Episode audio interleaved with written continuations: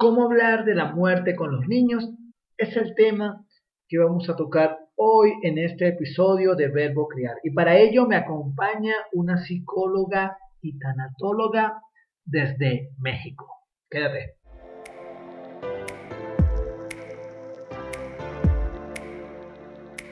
Bienvenidos a Verbo Criar, un espacio dedicado a conjugar lo que somos y hacemos en el desarrollo de nuestros niños.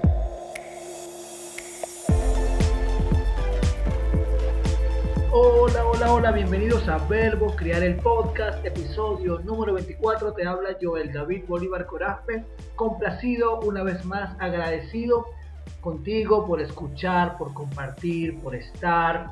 Como siempre, gracias a Una Nana para Padres, a la corporación GBH, construyetuexito.com. Te cuento que cuando decidimos hablar de este tema, dijimos, bueno, ¿quién, ¿quién nos va a apoyar? ¿Quién va a ser el especialista invitado? Y comenzamos a investigar. Doy con el perfil de, de la invitada de hoy, de Dafne, y cuando lo veo, conversamos y dijimos, tiene que ser Dafne.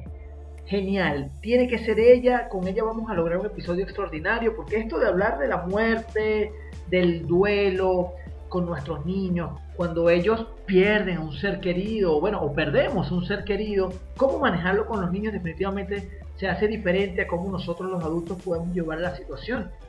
Así que encontramos el perfil de Daphne cuando converso con ella por primera vez, bueno, me encuentro con un ser humano súper dispuesto a colaborar, a dar, y uno de los grandes aportes, más allá de los conocimientos que nos da Daphne, precisamente es ese don de compartir, ese don de estar pendiente, de Joel, ¿cómo va el episodio? Bueno, de verdad que ha sido toda una bendición haber contactado a Daphne. Agradezco mucho a, Verbo crear el podcast que me ha dado la posibilidad de conocer personas extraordinarias, listas para aportar, listas para apoyarnos a nosotros a ser mejores adultos con nuestros niños. Ha sido un placer pues conocer personas de distintos países, de distintas nacionalidades. Particularmente yo deseaba que hablar de este tema lo hiciéramos con alguien desde México y gracias a Dafne lo logramos. Dafne, bueno, ella es psicóloga de profesión, se formó como tanatóloga y en el año 2017 completó una formación estudiando logoterapia. El año pasado cursó un diplomado en psicología criminológica. Así que ella, Dafne Flores Santillán, es nuestra invitada de hoy. Dafne, bienvenida a Verbo Crear el Podcast. Gracias, gracias por aceptar la invitación por montarte en todo este tren de, vamos a grabar, a compartir. Gracias, de verdad, gracias. Bienvenida. Muchísimas gracias por la invitación. Yo pensé que no era popular en las redes sociales, ¿eh? y bueno, aquí estoy. Súper contenta de contribuir a esta bellísima labor que hacen y también de poder compartir una de las tantas cosas que le da sentido a mi vida, que es el acompañamiento a personas en duelo y bueno, en este caso a personitas en duelo. Gracias, Daphne. Así es. Oye, hay personas probablemente que no sepan o no conozcan a, esto, a esta pasión tuya, a esto que te dedicas, que es la tanatología. ¿Tú podrías, por favor, para comenzar, para iniciar, explicarnos de qué se trata? La tanatología se encarga de encontrar sentido al proceso de muerte, sus ritos y significado. También se encarga de acompañar otro tipo de duelos que no están relacionados con la muerte ni con alguna enfermedad terminal, como lo es la pérdida de un trabajo o un divorcio. Eso no lo sabía. Es importante mencionar aquí lo que es un duelo, porque de pronto siento que tenemos una vaga idea de lo que es y tener claro qué me pasa cuando tengo una pérdida me ayuda a no sentirme, como quien dice, tan perdido. Okay. El duelo es la respuesta natural, tanto física como psicológica, que tenemos ante una pérdida significativa. Estas respuestas son adaptativas, son estrategias que los mamíferos hemos desarrollado para sobrevivir, así que aunque es un proceso individual, también lo es universal. Todos pasamos por el mismo proceso cuando hay una pérdida. Y bueno, el papel del tanatólogo entra cuando estas estrategias se vuelven muy complicadas o muy difíciles de llevar. Así que nos encargamos de acompañar y orientar en este proceso que es tan doloroso. Genial, Daphne. ¿Y qué es la muerte? Nadie me había hecho esta pregunta de qué es la muerte. Está súper interesante. Y bueno, en, general la muerte es el término de la vida. Se trata del final del organismo vivo que se había creado a partir de un nacimiento. Sin embargo, creo que el concepto puede variar en cada uno y en nuestras creencias. Por ejemplo, para mí es uno de los tantos ciclos que vivimos a lo largo de la vida. Y bueno, podríamos decir que este es el definitivo y que cuando se acaba la vida, ahí quedamos. Pero seguimos viviendo en el recuerdo del otro y esa es la finalidad del duelo un recuerdo lleno de amor. Wow, Daphne. Quiero repetir esto. El duelo es un recuerdo lleno de amor. Daphne, para nosotros hoy día pues está muy claro, nosotros me refiero a los adultos responsables de crianza, que tratar con un niño de dos años se hace de forma totalmente, diferente a un niño de 12. ¿Sí? Está totalmente claro que cada cada niño tiene su tiempo y, eso ya, ya lo entendemos. Sin embargo, me gustaría que por favor nos regales algunas recomendaciones para tomar en cuenta cuando nos toca dar la noticia a nuestros niños que alguien muy importante para ellos, para la familia, ha fallecido. Creo que lo más importante es la honestidad. Como tú mencionas, dependerá de la edad del niño el lenguaje utilizado. No voy a utilizar términos que ellos desconozcan. Sin embargo, informarles acerca de todo lo que está sucediendo, más que perjudicarlos, ayudará a que no exista confusión alguna o crear algún trauma. Los niños saben perfectamente que algo está sucediendo y en nuestros intentos de ocultar para no lastimarlos o porque pensamos que a lo mejor no sabrán cómo llevarlo o cómo tomar la noticia de una manera muy negativa, creamos en ellos estrategias de adaptación que podrán convertirse en duelos complicados. Por lo tanto, la apertura de responder todas las preguntas que se le presenten durante todo el proceso será de gran ayuda para que puedan elaborar su duelo más adelante y sobre todo duelos futuros. Y bueno, hacerlos partícipe de los rituales funerarios es algo pues ideal para ellos, siempre teniendo el apoyo del adulto que lo oriente de lo que está pasando. Tampoco es que estén presentes durante todo el ritual funerario, porque si de por sí es muy agotador, imagínate para estos pequeñitos. Entendido. Otra cosa que podemos hacer es animarlo a que se despida de su ser amado. Dejar que exprese cómo necesite hacerlo, que lo va a extrañar, que lo ama, o que solo le diga adiós. O tal vez no obtenemos una respuesta, pero para él ya es algo significativo. Sin embargo, creo que es importante decir que no hay que obligarlos a participar si es que no quieren hacerlo pero remarcando que si cambian de parecer pueden acudir sin ningún problema y que vamos a estar aquí para ellos. Gracias, Arne. Definitivamente la honestidad, el explicar siempre es fundamental. ¿Sabes qué? Pensando un poco, la muerte existe para los niños. Ellos lo ven, no sé si a diario, pero ellos lo ven. Ellos ven televisión. Ellos ven cómo un superhéroe puede morir, quizás revivir, puede ver cómo un animal muere en un documental, puede ver cómo una comiquita, un personaje de cómics muere. mi hijo de cuatro años hace poco se enteró que mi papá murió hace ya varios años. Sin embargo, como, como nosotros recordamos en la fecha, pues él, él entendió y ahora cada persona con que él habla dice, mira, mi abuelo se murió. Lo que quiero decir con esto es que para los niños el término o o la muerte como tal existe. Jugando. Mátame, dispárame, eh, atácame, espada, estás muerto. la muerte existe en el vocabulario de los niños. Nosotros los adultos, por lo menos en Latinoamérica, vamos haciendo la muerte un tabú al momento de conversar. Yo, por ejemplo, recuerdo, yo me crié católico, yo recuerdo que yo no podía mencionar a una persona que había muerto o si alguien está enfermo, decir, ¿será que se va a morir? Mira, eso era, ay, Ave María Purísima, no digas eso, hijo. Vamos creando un tabú al momento de conversar con algo relacionado a la muerte. Así que entonces me gustaría, por favor, que nos digas cómo yo como adulto puedo ir, puedo comenzar a cambiar la forma en que veo la muerte.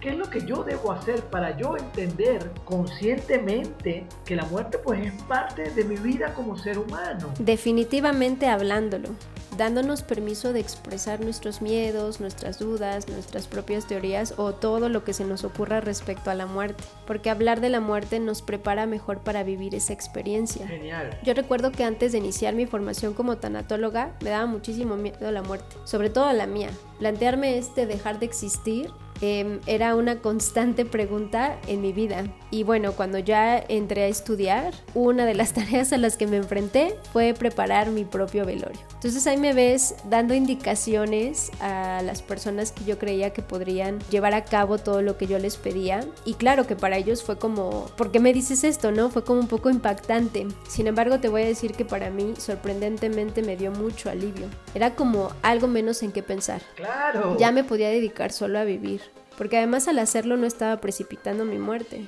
Y cuando hablamos de ella no nos morimos. Así que es como, pues voy a tener esta apertura de expresar todo lo que estoy sintiendo o todo lo que estoy pensando. Gracias, Daphne.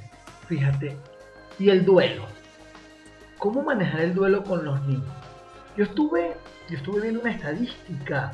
Uno de cada 20 niños vive la muerte de alguno de sus padres antes de los 16 años. El duelo, ese periodo, ese tiempo donde hay dolor, donde se extraña, donde hay tristeza, quizás ni siquiera sé cómo, cómo comportarme, cómo transmitirlo. ¿Qué recomendaciones nos das a nosotros los adultos para apoyar a nuestros niños que viven una situación de duelo al perder a mamá o a papá. Las etapas del duelo, tanto en niños como adultos, son las mismas. ¿eh? Recordando cuáles son, pues tenemos la negación, la ira, la negociación, la tristeza y la aceptación. Tal vez en los niños exista una variante de ellas por diversas razones, como lo es la edad, aunque cabe mencionar que los niños suelen adaptarse mejor a las pérdidas que los adultos, sobre todo los más pequeños que son pues, de los 0 a los 7 años. En ellos podría pasar por desapercibida la pérdida del ser amado o con una duración muy corta, y ya a partir de los 7 años comienzan a elaborar su duelo como el de un adulto. Aquí la limitante que podríamos encontrar es que ellos no cuentan con el conocimiento y vocabulario suficiente para poder expresar sus emociones. Por eso podemos encontrarnos con rabietas, algunos orinan la cama o se pueden mostrar un poco aislados. Vamos a verlo como algo natural. Si nosotros los adultos nos damos el chance de expresar nuestros sentimientos en frente de ellos, que además creo que es algo que ocultamos muchísimo, para ellos también será natural hacerlo. Como tip, podemos expresarles nuestro sentir con el cuerpo. Un ejemplo, cuando estoy triste siento un dolorcito en el pecho. ¿Tú dónde lo sientes? Cuando estoy enojado siento mucho calor en el rostro. ¿También lo sientes así? De esta manera ellos podrán identificar sus emociones. En el caso de alguna enfermedad en donde el duelo se ha anticipado, también hacerlo parte de este proceso explicándoles la enfermedad adecuadamente, ya que si dejamos a media la información, podríamos generar miedos a todas las enfermedades y yo creo que no queremos después que le tengan miedo a un simple dolorcito de pancita. Completamente. Otro tip sería, y bueno, a ver, creo que este es el tip más importante, sería darnos y darles permiso de expresar toda la variante de sentimientos que llegarán en un duelo, que además es muchísima. Pero si nosotros lo normalizamos y lo vemos como esta respuesta natural a un acontecimiento natural, que siento que de pronto los adultos creemos que lo correcto sería mostrarnos fuertes ante ellos, honestamente creo que ayuda a crear más confusión que darles tranquilidad. Recuerden que los niños son muy observadores y se fijarán más en sus acciones que en sus palabras. Para ellos no habrá congruencia si les decimos que todo está bien, si nos escuchan llorar en el baño. Lo mejor es dejar que los sentimientos salgan. Es un proceso de duelo, la parte emocional es la más importante. Y bueno, por último, si vemos que no podemos con nuestro propio dolor, puede acompañarlo algún otro miembro de la familia o algún profesional. Creo que también los libros infantiles que hablan de la muerte son de ayuda para encontrar esas palabras que muchas veces no tenemos o no, no sabemos cómo decirlas en un lenguaje que ellos puedan comprender mejor. Yo recomiendo estos tres libros, bueno, y aunque en internet podemos encontrar muchísimos más. El primero se llama Para siempre, de Camino García, que es el ideal para los más pequeños. Un monstruo viene a verme de Patrick Ness, que es más como para adolescentes y también está la película. Y mi favorito, que hasta está en mis redes sociales. Que bueno, como tal no habla de la muerte, pero nos puede ayudar a ver la tristeza como algo natural. Se llama Tristeza, Manual de Usuario de Eva Elan. Y hay dos películas que también podrían ayudarnos muchísimo, que es la de Intensamente, en donde hay un cambio importante para la protagonista, y bueno, ya vivimos como todo el proceso emocional. Me parece que ese también sería ideal para adolescentes y el Rey. Aquí vamos a encontrarnos con un proceso de duelo complicado y con esta famosísima filosofía que es Hakuna Matata. Eh, me parece que también nos puede ayudar muchísimo para conocer más cómo es el proceso de duelo y poder orientarlos. De nuevo, gracias, Daphne. Oye, importante acá. ¿Cuándo debo buscar apoyo profesional de un especialista para apoyar el duelo en mis niños? Bueno, al igual que en los adultos, cuando el duelo se prolongue demasiado o sea muy desbordante. Por ejemplo, llorar en exceso, rabietas frecuentes, apatía e inestabilidad por mucho tiempo, pérdida de interés por los amigos o actividades anteriores que eran agradables, pesadillas frecuentes, miedo a quedarse solo, comportamiento infantil durante un periodo prolongado, dolores de cabeza u otros síntomas físicos, imitación excesiva de la persona fallecida y expresiones repetidas de reencontrarse con ella, cambios en el rendimiento escolar o no querer ir a la escuela. Hay que aclarar que si esto sucede muy pocas veces o en el inicio del duelo es completamente normal. La manera que podemos diferenciar un duelo sano a uno complicado es el tiempo, cuando ya se prolonga muchísimo y que se vuelve muy plano. ¿A qué me refiero con esto? Un duelo tiene muchas variantes. Un día estamos bien, un día estamos mal, otro día estamos más o menos. Lo que no es normal es que pasemos en un mismo estado durante mucho tiempo, entonces se vuelve plano, ya sea que esté en una etapa donde las rabietas sean demasiado frecuentes durante mucho tiempo o que me muestre apático también durante muchísimo tiempo o que de plano ni siquiera quiera hablar del tema durante muchísimo tiempo.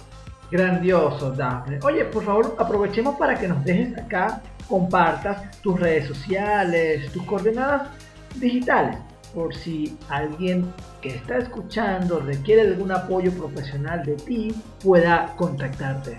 Claro, me pueden encontrar en Twitter o en Instagram como arroba Dafne.